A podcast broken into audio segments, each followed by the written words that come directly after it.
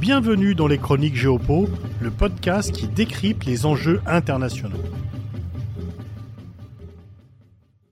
Les autorités chinoises ont suivi avec attention la tentative de mutinerie d'Evgeny Prigogine et son échec. Elles n'ont pas dû être rassurées samedi matin en voyant Vladimir Poutine, blême, dénoncer un coup de poignard dans le dos et appeler les Russes à se réunir autour de lui. À ce moment-là, Vladimir Poutine lui-même ne semblait pas être totalement certain d'être en mesure de rester au pouvoir une guerre civile ou un affrontement entre une milice et l'armée en Russie, débouchant sur le chaos et une Russie devenue incontrôlable, est un scénario redouté à Pékin, comme d'ailleurs dans les capitales occidentales. Malgré leur rivalité, Chinois et Occidentaux ont intérêt à voir un affaiblissement relatif de la Russie, mais pas au point d'atteindre un effondrement et une rupture d'un véritable contrôle étatique d'un pays de 11 fuseaux horaires doté de 6000 armes nucléaires.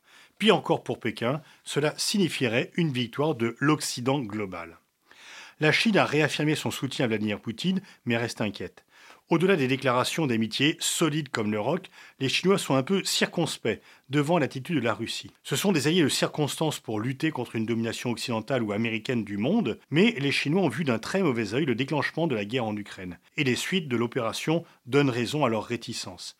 Ils sont pour un monde stable, dans lequel leur puissance s'affirme et dans lequel elle deviendrait naturellement la première puissance mondiale. La guerre en Ukraine a resserré les liens au sein du monde occidental, augmenté les prix de l'énergie et des matières premières alimentaires, ce qui est défavorable à la Chine. Les Chinois avaient tiré comme leçon du renversement de Mikhail Gorbatchev qu'il ne fallait surtout pas diminuer l'autorité du Parti communiste sur la société, sauf être entraîné dans une chute incontrôlable. Ils doivent penser que Vladimir Poutine a joué avec le feu en laissant une milice privée se développer parallèlement à l'armée officielle.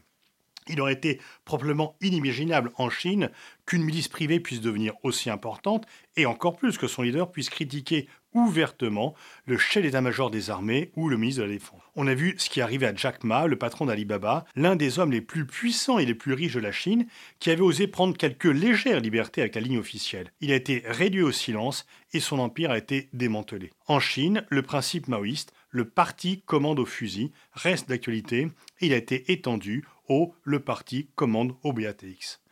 Les malheurs de la Russie, s'ils ne s'approfondissent pas, peuvent servir la Chine.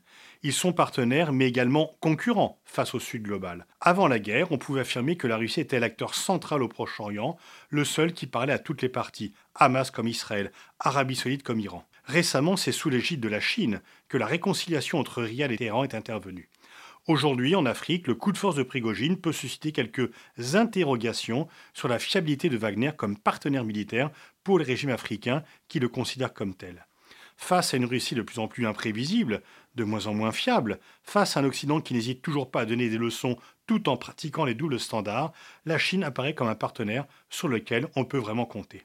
Et ce qui est certain, c'est que les déboires de Vladimir Poutine ne vont certainement pas amener Xi Jinping à desserrer la vis sur la société chinoise.